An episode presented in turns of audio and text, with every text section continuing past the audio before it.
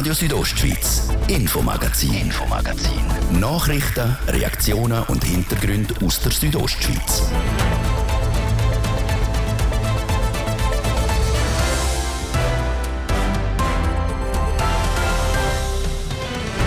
Infomagazin heute unter anderem mit einem ausführlichen Blick hinter Kulissen vom Grossen Rat. Die Bündner Parlamentarierinnen und Parlamentarier debattieren in diesen Tagen nämlich nicht im Grossratsgebäude in Chur, sondern quasi extramuros in Klosters. Bei uns gibt es Update von den aktuellen Debatten und neuesten Entscheid. Und wir liefern einen Rückblick vom vergangenen Mountainbike-Wochenende auf der Lenzer Heide. Perfekte, äh, perfekte Merli äh, den Rekord können die Heime zu holen. Es ist gewaltig und die Atmosphäre wieder. Der Nino Schurter holt sich beim Heimrennen auf der Lenzer Heide seinen 34. Weltcup-Sieg. Weitere Stimmen aus der Mountainbike-Szene gibt es dann nach der halben hier auf RSO. Am Mikrofon ist Adrian Kretli, wünsche einen guten Montagabend. Normalerweise finden Sessionen vom Bündner Parlament jeweils im Grossratsgebäude in Chur statt. Alle vier Jahre aber wird eine sogenannte Landsession durchgeführt. Diese Woche ist es wieder soweit. Die Junisession vom Grossen Rat ist in der Arena Klosters eröffnet worden. Begrüßt worden sind Parlamentarierinnen und Parlamentarier, ausnahmsweise drum vom Gemeindepräsident von Klosters, am Hans-Uli Roth.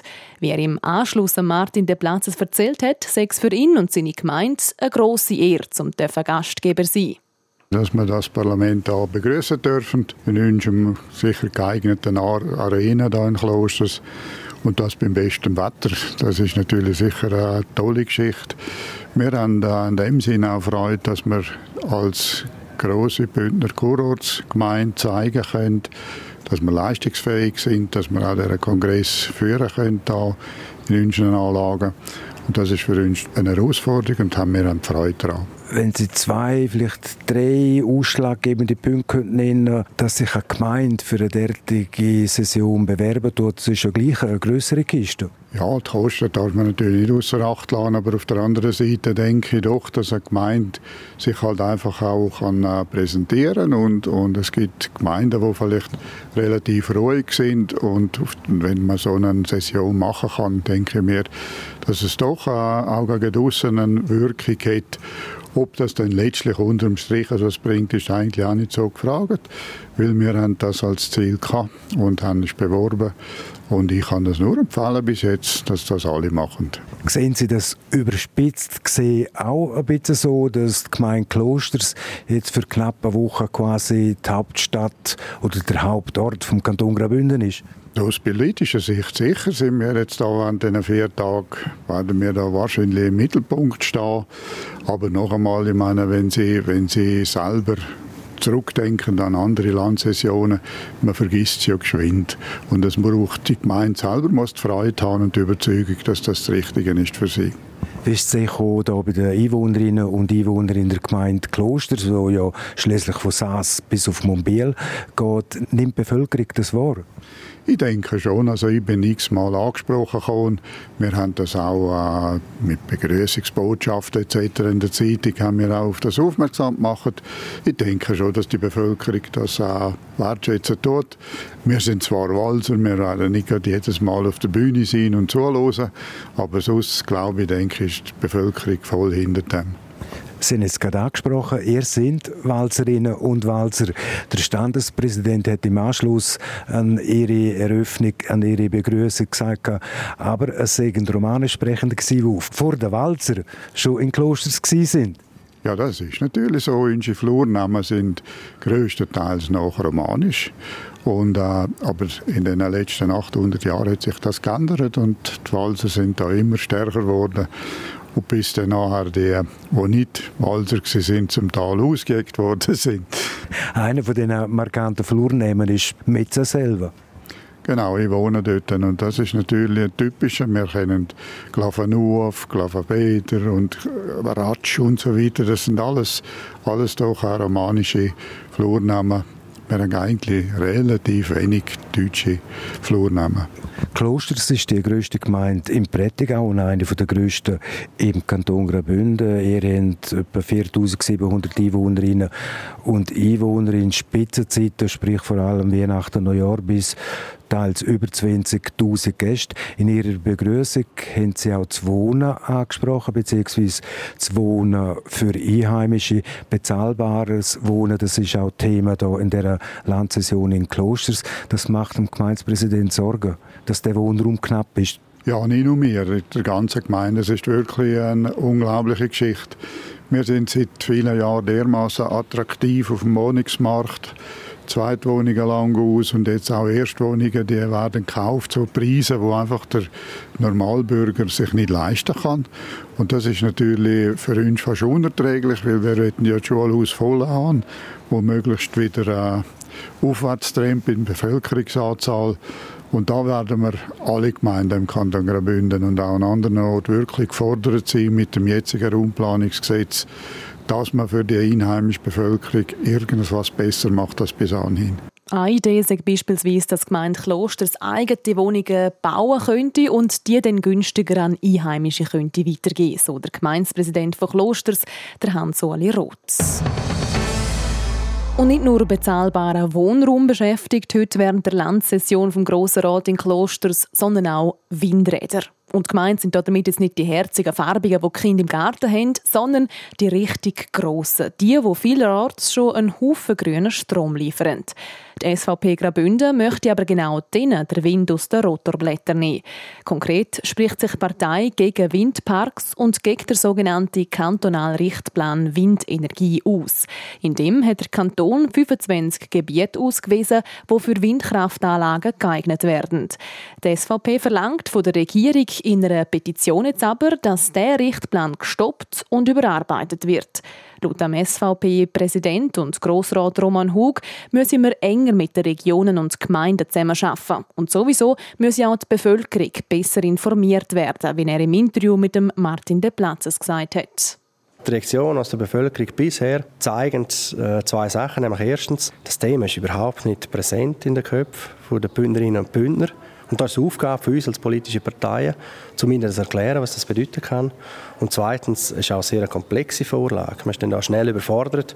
Und darum sind wir der Meinung, dass die klassische Vernehmlassung oder die E-Vernehmlassung, wie sie jetzt gestartet worden ist, da nicht ausreichen wird. Und wir wären schon sehr froh, wenn das sehr, sehr komplexe Thema jetzt nochmal überarbeitet würde von der Regierung und nachher eine andere Vernehmlassung gestartet wird. Konkret ist mit Ihrer Petition, dass Sie erreichen wollen, dass der Richtplan zurück an die Regierung geht. Ja, das ist ja so. Im Wesentlichen hat es uns auch wirklich gestört, dass man die Meinungen von der Region und von der Gemeinde nicht vorher eingeholt hat. Wir haben doch auch gewisse Regionen, die heute schon regionale Richtpläne Energie haben, namentlich auch die Region, wo ich als Gemeindepräsident tätig bin. Wir haben den verabschiedet, der ist rechtsgültig und der ist dann leider in keiner Art und Weise aufgenommen worden. Oder wir haben das Beispiel aus dem Oberland, wo eine konsultative Abstimmung stattgefunden hat, an einer Gemeindeversammlung. Dort ist klar zum Ausdruck gekommen, dass die Bevölkerung so einen Windpark nicht wette und jetzt wir am gleichen genau am gleichen Ort wieder, wie das Vorangebiet ausscheiden. Das finden wir sehr schade, ist unnötig und darum wären wir froh, wenn das Papier zurückkommt an die Regierung und nachher in abgeänderter Form wieder in Vernehmlassung geben wird sind das Projekt angesprochen, das vor vier Jahren in der Gemeinde abgelehnt worden ist. Das war in der Wahl um Netze. Jetzt haben wir den Angriffskrieg von Putin, die Energiewende, drohende Strommangellage und, und, und. Könnte es jetzt aber nicht sein, dass jetzt die Leute in der Gemeinde, die wir vorher angesprochen haben, dem Windpark heute würden zustimmen? Also wir wissen alle nicht, wie eine neue Abstimmung ausfallen hätte. Aber mit dem Projekt, das jetzt aufliegt, gibt es gar keine Abstimmung mehr in der Gemeinde, weil die Kompetenz über die einzelnen Baubewilligungen die würde nachher zum Kanton verlagert werden. Das ist äh, systemfremd. Man verletzt aus unserer Sicht den Föderalismus und wir finden das nicht gut. Je mehr Unterschriften zusammenkommen, je eindrücklicher das dann ist gegenüber der Regierung. Mit wie vielen Unterschriften rechnen ihr, wenn wir jetzt das so benennen, mit Blick in die Glaskugel? Ich kann heute keine konkrete Anzahl an Unterschriften äh, als Zielvorgabe nennen. Uns ist einfach wichtig, dass das Thema wirklich auch in den Bündner Medien ankommt, dass man darüber debattiert. Alle Bündnerinnen und Bündner sollen sich eine Meinung bilden und äh, dann haben wir die Möglichkeit, um nachher zum nachher eine breite Meinung in der Gesellschaft abholen. Aber ich glaube, ganz entscheidend wird äh, für den Kanton auch sein, dass wir in Zukunft die richtigen Prioritäten setzen. Und die sind für uns als SVP Graubünden ganz klar bei der Wasserkraft und weniger bei der Windenergie.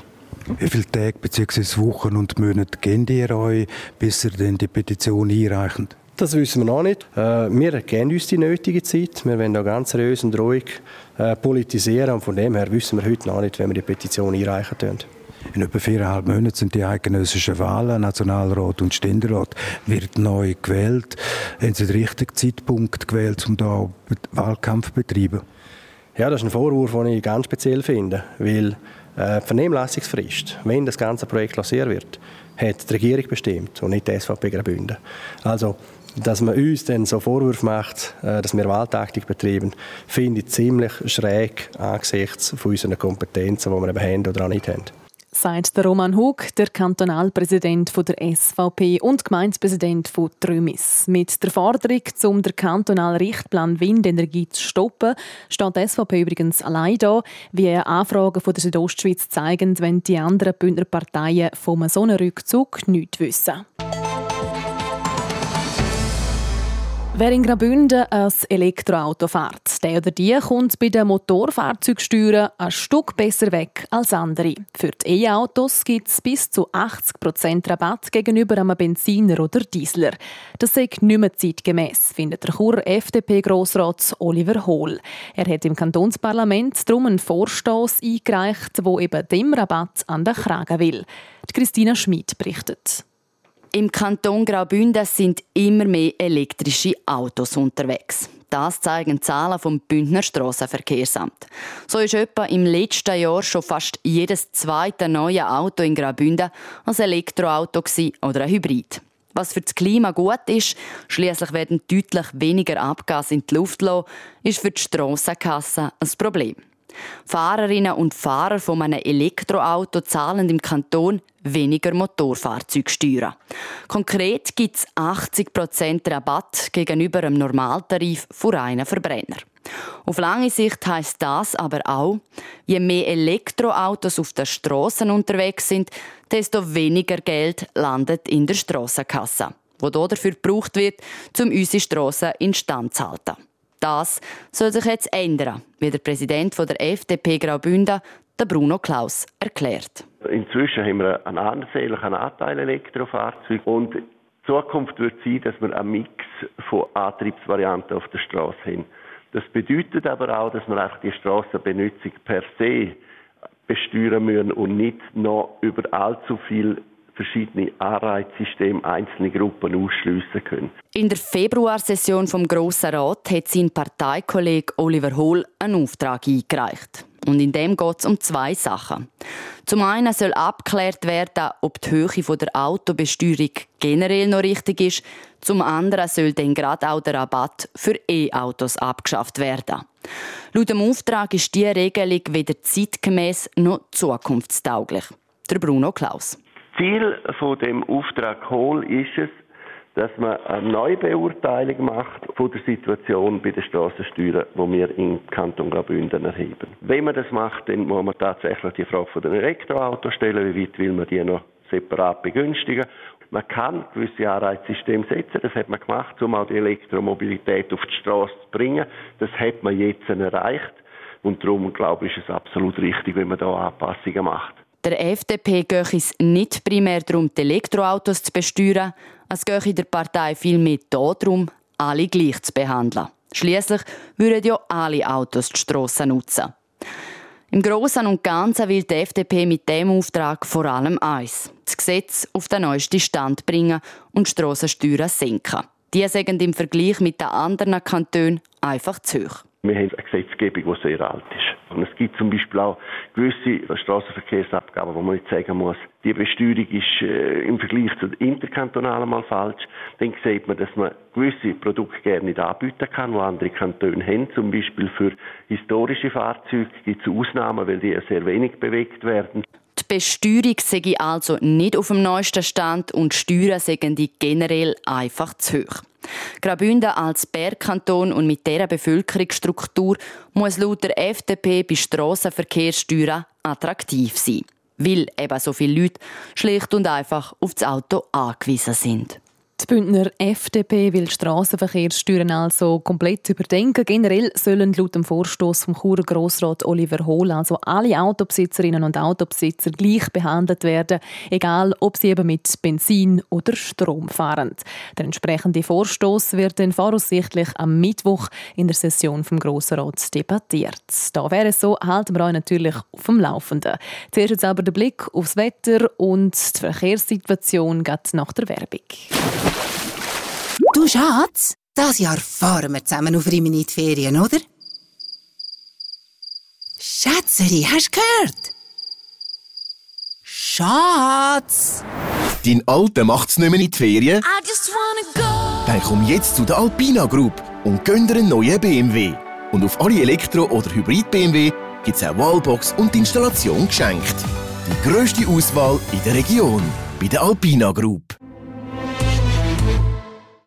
Magisches Meierfeld. Am 17. und 18. Juni ist die Meierfelder Gewerbe- und Industrieausstellung Magia. Firmen öffnen ihre Türen und zeigen den Betrieb. Komm schauen, was Meierfeld schafft. Magia am 17. und 18. Juni am magisches Wochenende zu Meierfeld. Lieber mit einem gepflegten BMW-Occasion inklusive Garantie in die Ferien. Besondere Konditionen gibt es an unserer BMW-Occasionswoche vom 12. bis 17. Juni. An allen Standorten der Alpina Group. Dritte Fuck-Up-Night in Chur. Sometimes you win, sometimes you learn. Scheitern wird zum Erfolg. Drei Speaker erzählen von ihren Fuck-Ups. Zur Media ladet die am Donnerstag, 22. Juni, am halb sieben an die dritte Fuck-Up-Night von Region ins Somedia Mediahaus ein. Anmeldung und Registration auf somedia.ch slash fuckup. Der Eintritt ist frei. Quellrock Open Air Bad Ragaz. Auf der Bühne in der Burgruine Freudenberg. Danko Jones, Sportfreunde Stiller. Saint City Orchestra, Lo und Leduc und viele mehr. 18 Bands an zwei Tagen auf zwei Bühnen. Das Quellrock vom 23. bis 24. Juni. Präsentiert von Radio Südostschweiz. Dritte Fuck-Up-Night in Chur. Jetzt anmelden und registrieren auf somedia.ch slash fuckup. Montag, der 12. Juni, kurz nach um halb sechs. Wetter präsentiert von Röckle AG Vaduz. Vom rohen Brett bis zum Parkett. Alle Informationen unter röckle.li. Ja, wir starten zum Teil sonnig in der Montagabend, zum Teil haben wir aber auch heute wieder zähe Quellwolken mit lokalen Platzregen oder Gewitter. Der Dienstag der ist dann zuerst noch recht sonnig, wobei es vor allem im Süden am Morgen schon recht viel Wolken hat am Himmel. Im Laufe des Tages gibt es dann verbreitet wieder Quellwolken in der ganzen Südostschweiz und dann äh, gegen Nachmittag oder Abend gibt es dann auch wieder die obligaten Platzregen oder Gewitter. Das bei Tageshöchst Temperaturen im ganzen Land von 25 Grad. In Boschiavo gibt es 21, Zavodin 20 und Zedrun 17 Grad. Verkehr. Stauderstockend in der Stadt Chur auf verschiedenen Straßen, unter anderem äh, Kasernenstraße in beide Fahrtrichtungen, dann im Bereich Postplatz Wellstörfli und auf der Masanzerstraße stadtauswärts mit einem Zeitverlust von 5 bis 10 Minuten. Sonst sieht es gut aus. Weitere Meldungen haben wir keine. Wir wünschen allen unterwegs weiterhin eine gute und eine sichere Fahrt. Verkehr. Und damit zurück in die Redaktion zur Adrienne Kretli. Radio Südostschweiz, Infomagazin, Infomagazin. Nachrichten, Reaktionen und Hintergründe aus der Südostschweiz. Wenn man von Bündner Sportlern redet, dann ist er bei den meisten ganz weit vorne auf der Liste. Der Mountainbiker Nino Schurter. Zehn Weltmeistertitel, acht Gesamtweltcup-Siege, olympische Goldmedaille und mittlerweile 34 Weltcup-Siege. Der letzte Weltcup-Sieg der ist gestern beim Heimrennen auf der Lenzer Heide dazugekommen. Damit stellt er einen neuen Rekord auf. Der Beitrag von Livio Biondini und der Südostschweiz Sportredaktion. Das ist der Wahnsinn. Nino Schurter auf der Lenzerheide zum dritten Mal Sieger. Und vor allem ist er jetzt 34-facher Weltcup-Sieger. Nino Schurter! Das ist der Mann des Tages. Das ist der beste Mountainbiker. So hat es dem SRF tönt, wo der Nino Schurter ins Ziel gefahren ist auf der Lenzer Heide. Nach der Rennmitte hat er sich vom Rest vom Feld können absetzen. Die letzte Runde ist er ganz allein an Spitze gefahren und hat sich den Sieg verdient geholt. Ja, es ist perfekt Rennen gegangen. Ich konnte von Anfang an können Druck machen, können früh die Entscheidung holen und äh, haben dann, haben dann zugezogen. Auf dieser Strecke ist wichtig, dass man guten Rhythmus über die Wurzelpassage hat und äh, das ist mir gut gelungen und habe den Vorsprung immer können ausbauen und bin mega happy über den, über den Sieg. Dass er den 34. Rekordweltcup-Sieg auch noch im Heimrennen auf der Lenzer Heide holt, das sei natürlich umso schöner. Er hat sich den Tag vorher schon gross markiert im Kalender und er hat sich gedacht, wäre schön, wenn es genau dann klappe. Weil ja, es ist gewaltig. Es könnte nicht schöner sein, hier oben in der Lenzer Heide den Rekord holen. Äh, ist das perfekte Märchen. Und das Märchen ist auch perfekt, weil es wahrscheinlich der letzte Weltcup von Nino Schurter auf der Lenzer war. Das, weil es den Weltcup nächstes Jahr nicht gibt. Der findet dann nämlich als Testlauf in Grand Montana statt, damit sich die Walliser auf die Mountainbike-WM im 2025 vorbereiten Umso mehr hat der Nino Schurter den Auftritt daheim nochmal genossen. Ja, könnte nicht besser sein. Gewaltig. Es äh, ist natürlich das Schönste, können von so einer Kulisse fahren. Es ist, äh, eine mega Stimmung und äh, jedem, jedem grossen Dank, der da rausgekommen ist, äh, Fan für mich und äh, ist gewaltig. Macht es natürlich umso schöner. So der Bündner Profi und Vorzeige-Mountainbiker.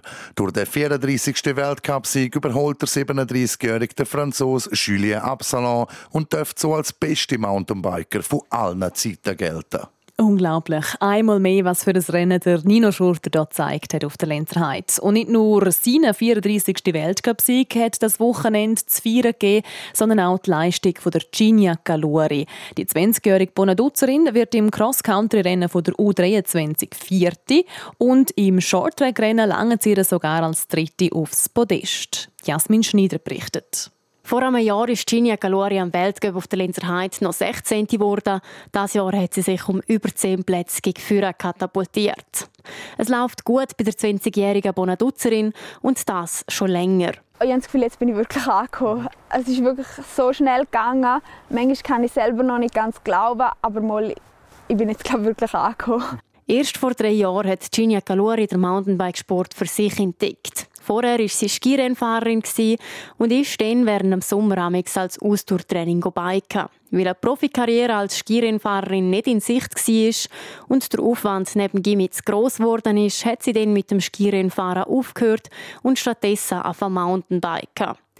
Letztes Jahr ist sie dann das erste Mal im Weltcup gestartet. Im deutschen Albstadt fährt sie auf der 15. Platz und das als eine der letzten Startnummern. Ich habe wirklich keine Erwartungen. Ich bin einfach mal gestartet und habe es schon mega cool gefunden, dass ich starten konnte.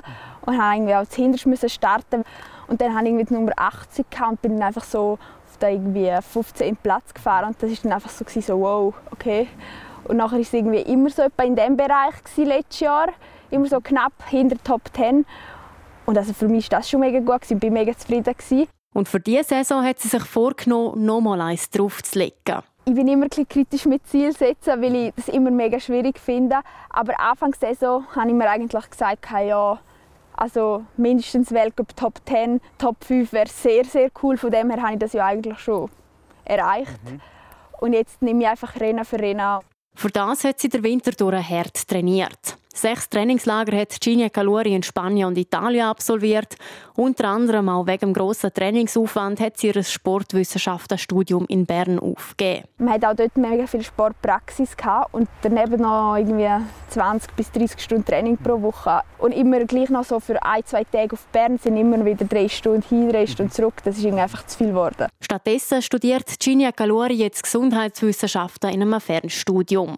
So können sie sich ihre Zeit flexibler ein einteilen und müssen sich nicht an einen fixen Stundenplan halten, sodass am Ende des Tages noch mehr Zeit fürs Mountainbiken bleibt. Der nächste Einsatz hat Gina Calori dann übrigens schon Ende Woche. Ab dem Donnerstag geht es für sie weiter mit dem Weltcup im österreichischen Leogang. Und im August steht dann mit der WM in Schottland das grosse Saison-Highlight an.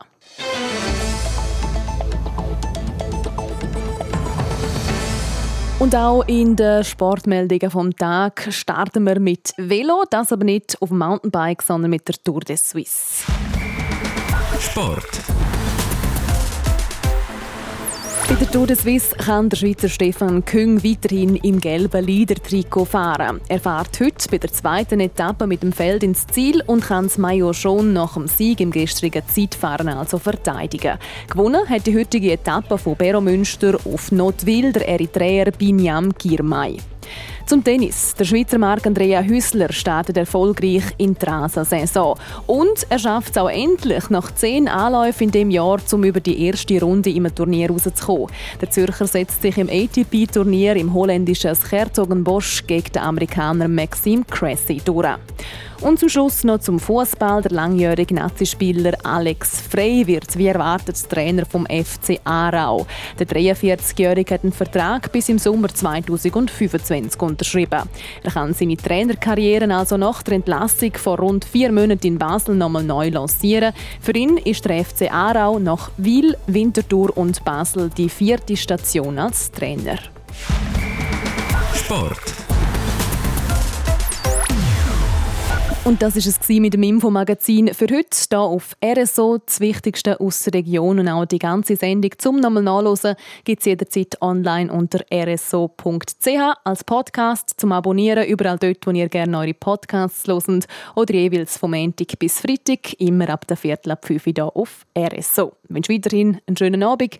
Am Mikrofon war Adrian Kretli. Radio Südostschweiz, Infomagazin, Infomagazin.